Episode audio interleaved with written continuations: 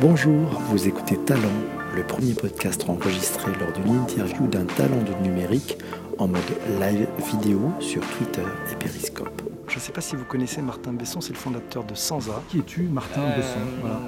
M'appelle Martin, j'ai 22 ans, j'ai créé... 22 ans, Ouais, 22 ans, euh, j'ai créé Sans Art, média d'impact social, qui a pour but de rendre visibles les invisibles et d'encourager à l'action. Alors attends, rendre visibles les invisibles et encourager à l'action. D'où est venue cette idée? L'idée, elle est un peu particulière, parce que j'étais j'étais en terminale, je venais de me faire virer pour un, un trafic de cigarettes électroniques. Ah bah bravo. euh, à deux mois du bac, euh, qui plus est le, le- le lycée, euh, le- c'était un des, un des clients de mon père qui était expert comptable et commissaire au compte. Donc en fait, je me suis fait virer et il a perdu le client. Donc du coup, je me suis dit, mais qu'est-ce que je peux faire de ma vie? Enfin, je, j'ai des études, ça fonctionne pas, tout, tout, euh, tout m'en- tout m'ennuie, tout m'embête, tout m'emmerde, enfin, ça, ça marche pas. Donc, euh, ok, je vais essayer de faire plaisir aux gens et aider les gens. Système, ouais. Euh, et là, je me dis, bah écoute, tu vas créer une application de façon adopte un sans-abri qui va permettre de mettre en relation les habitants d'un quartier avec les personnes sans abri pour que ces mêmes habitants puissent se dire Ok, je, je sais ce que la personne a fait dans sa vie, je sais quelle est son origine, quel est son CV, euh, pourquoi il est dans la rue, bah, je vais pouvoir l'aider. C'est vraiment sans Sans abri, Sans sans, abri, argent, sans argent, sans amis, sans amitié, sans amour, sans attention. tous les mais- A qui manquent quoi. Exactement. C'est les A de la vie euh, qui Ouais. font que normalement ça tient ça. bien. C'est une super démarche. Ça c'est Adrien, euh, Ok. un parato qui dit ça. Je suis fier euh, qu'il y ait encore des gens comme toi dans le monde. Ça c'est Billy Bah, 13 qui dit ça. Bah merci Billy. Et euh, bah, si ouais. t'as envie de si t'as envie de me poser des questions, n'hésite pas à les préparer et Ouais. j'y répondrai, je répondrai à Ouais. toutes vos questions. Quand j'ai voulu créer cette application, il y avait un problème, c'est que déjà j'avais pas de thunes, j'avais pas de réseau, j'avais une coupe de cheveux improbable. Et donc j'en parle à mes parents, je leur dis voilà, j'aimerais faire ça. Ils me disent oui, mais euh, mais c'est pas un business, ça rapporte pas de l'argent. Enfin, ils, avaient encore un peu le l'inquiétude du euh, ok il vient de se faire virer et en plus maintenant il veut se lancer dans le social quoi donc euh, le, le, le- le combo qui est, qui est pas très rassurant pour, pour les parents Qu'est-ce qu'on a fait pour avoir un fils voilà, c'est un peu ça. Ouais. Donc ma mère en plus m'a avoué euh, plus tard euh, qu'elle avait fait une dépression parce que j'étais mauvais dans les études, ce qui la faisait paniquer. Mon père, ils étaient, ils, en, ils en- ils en pouvaient C'est vachement intime quand même. Tu sais Ouais. est juste entre nous là avec le Ouais, monde mais c'est, mais c'est, c'est pas, pas un problème parce que c'est, ça montre, ça montre aussi un truc, c'est que cette idée quand elle a démarré, je me suis dit, ok, je vais faire ça. Ensuite, j'ai pivoté en me disant, ça marchera pas, c'est trop compliqué, je ne peux pas le faire, je n'ai pas les moyens techniques et je vais me planter dans tous les cas. Donc je me dis, je vais passer une semaine dans la rue comme un sans-abri pour comprendre leurs besoins. Donc finalement, je tiens qu'une journée. Euh, parce que la violence psychologique, elle est, elle est, elle est telle, c'est-à-dire que les, gens passent mais ne regardent pas et on, entend un peu les moqueries, les regards gênés, le mépris. Donc, je parlais avec d'autres personnes sans abri dans la rue et elles me racontent leur histoire. Et je me dis, purée, mais si je savais leur histoire, si tout le monde connaissait leur histoire, on pourrait peut-être tous agir. Donc, rendre visible les invisibles est parti de là. rendre Puis- visible les les invisibles. C'est- vraiment. C'est la baseline de, la baseline de Ouais, Sansa. C'est vraiment une vision en fait. hein, C'est aussi un. Ok, ouais, c'est fort ça, c'est très fort. Et après, ça, ça a donné, il y a une association qui a été créée. Euh, J'étais encore une fois jeune, j'avais pas géré les, les gens, donc euh, le côté un peu égo, le côté euh, ne pas forcément être à l'écoute, ne pas forcément savoir ce que, ce que les gens ressentent, faire les mauvais choix en termes de faire venir, faire venir des personnes qui ne correspondent pas finalement à la vision, de, ne- de ne pas l'avoir posé dès le début. Donc ça, c'est là où tu t'es planté. oui, mais- je me suis mais- planté pendant de 2013, 2014 et 2015. Super compliqué en, en Ouais. fin 2015. Et euh, en fait, euh, je commence à, j'ai entendu parler d'un Benoît Raphaël. Et en fait, je l'ai un peu harcelé pour qu'on se voit. C'est-à-dire que euh, on s'est vu. Après, il a commencé à- peut-être à cerner- le personnage et il m'a Billy accompagné. qui, il Billy- je t'interromps un instant, il y a Billy qui dit c'est compliqué de faire du, journal- du journalisme dans une boîte qui est cadrée. Tu lui partages ça? Bah en fait, je, je- je- je pense que c'est même c'est même compliqué de faire n'importe quel projet dans une boîte qui est cadrée parce qu'à partir du moment où c'est c'est du à partir du moment où il y a du fonctionnement en silo et en fait on nie la créativité ou on nie l'engagement des personnes, bah elles se briment, elles se frustrent et finalement elles sont plus au service de la boîte mais elles sont dans une routine. Il y a Adrien qui dit que ça est arrivé et Billy euh, dit euh, voilà, c'est. Jeune est tellement mature sur le mode de fonctionnement. C'est Cécile qui dit ça. Ah, merci. Bah Ouais, encore une fois, si vous 22, avez- 22 ans, moi, tu m'as tout- enfin, on, on se connaît depuis quelques mois maintenant et j'avoue que tu m'as vraiment surpris quoi, dans, dans ta maturité. Pourquoi? Parce que bah, à 22 ans, moi j'étais un bébé, j'avais jamais, jamais Ah, mais- la réflexion, euh, mais le c'est- niveau de réflexion que tu as. euh, Je pense que c'est aussi ça vient aussi de ça vient aussi du, de, du- du- de la famille enfin du, de l'environnement familial dans lequel j'ai grandi. Ils ont- parents. non mais je, je repars je repars par rapport à ça. Ma mère elle, est- elle avait créé sa boîte de peinture, peinture en décor. Mon père était expert comptable. Ouais. Euh, Enfin tout- j'ai trois frères et deux sœurs mais c'est des demi-frères demi-sœurs et ils ont tous leur côté entrepreneur. Ils ont tous développé des projets.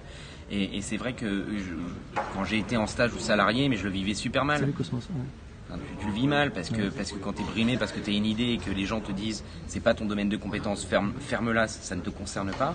Alors que ça se trouve, la personne elle a raison parce que ça- elle, a, elle a eu un degré d'information différent de l'autre. Sincèrement, si tu aujourd'hui tu me mets salarié dans une boîte, euh, euh, je pourrais pas quoi. tu, vas pas pouvoir t'épanouir. Non, je pourrais pas. Et puis limite, je vais foutre le bordel de l'intérieur pour, pour en fait arriver là où j'ai envie qu'on, d'aller quoi.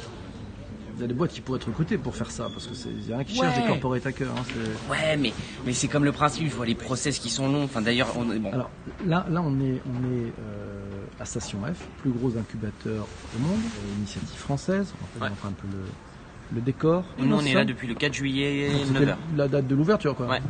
Qu'est-ce qui t'a pris de venir ici? Bah, on, a, on a un peu des filous, nous, mais euh, des filous. Euh, euh, on, a, on était sans bureau fixe pendant un moment parce qu'en fait, tous les bureaux à Paris coûtent cher. C'est une blinde. C'est des engagements sur 3 ans, 6 ans ou 9 ans. Je crois que c'est des beaux un peu, un peu particuliers. Puis nous, enfin, on n'était pas forcément dans une forme économique olympique à ce moment-là. Donc on s'est dit, on voyait que Ashoka allait y aller. On avait reçu un mail en novembre 2016 en disant on va à Station F. Il y a un Jeff Koons, c'est un Jeff Koons qui est derrière ou pas? Oui, c'est super moche. Ah, c'est un, peu le caca multicolore de Station F. ça toi, tu trouves pas ça terrible hein? Bah, En fait, euh, vu qu'on parle beaucoup des licornes, donc des entreprises valorisées à un milliard, moi je dis c'est peut-être un caca licorne. Bah, alors, y a, alors, en fait, tu avais, avais, des, des sessions d'onboarding. Donc, c'est-à-dire qu'en gros, tu as 200 personnes qui viennent pour se faire enregistrer et qui vont, euh, qui vont avoir recevoir leur carte je l'ai peut-être sur moi, là. je sais plus exactement. ta carte, c'est ça Le, fameux ah. badge. Est-ce qu'il faut des études pour faire partie de ton entreprise ou pas? Ben en fait, non. Ah, c'est la bonne nouvelle Younes, il y a peut-être un plan là. Non, j'ai pas, non, non, parce que parce Comment tu, alors quand tu recrutes, vous êtes trois salariés aujourd'hui, hein, c'est ça? C'est quoi les, critères de recrutement? Les critères, c'est euh, plus l'agnac, l'envie, c'est-à-dire être passionné. Si une personne est super compétente, mais qu'elle se fait gire dans ce domaine et que ça fait six ans qu'elle se dit dans sa tête, putain, j'aurais dû faire autre chose ça sert à rien quoi. Parce qu'elle est pas elle est pas passionnée la personne elle est pas motivée ça l'intéresse pas donc euh, je sais pas je peux prendre l'exemple de Pablo. Pablo il est il a fait euh, il a fait euh, des, études sur l'économie dans l'économie sociale et solidaire enfin comment ça fonctionne euh, je ne me, rappelle plus exactement du titre de son diplôme, mais ça n'a pas l'air de le brancher énormément. Et aujourd'hui, dans Sansa, il fait de l'impact, il fait du community management, il organise, il fait, enfin, il fait plein de choses. et il s'est trouvé du sens et en fait, ça lui a ressorti des, une grande capacité à, faire des choses. Pareil pour Louis. La passion, euh, effectivement, c'est la base, évidemment. Ça, et moi, je m'en fous de ton diplôme, j'en ai pas de diplôme. Qui suis alors, enfin, voilà, enfin, parfois il y a des diplômes pour les professions réglementées. Si tu es chirurgien et que tu pas de diplôme. Comment tu vas aller chercher cette euh, énergie Je lis beaucoup le monde, je rencontre beaucoup de gens, je lis beaucoup, euh, j'essaye beaucoup.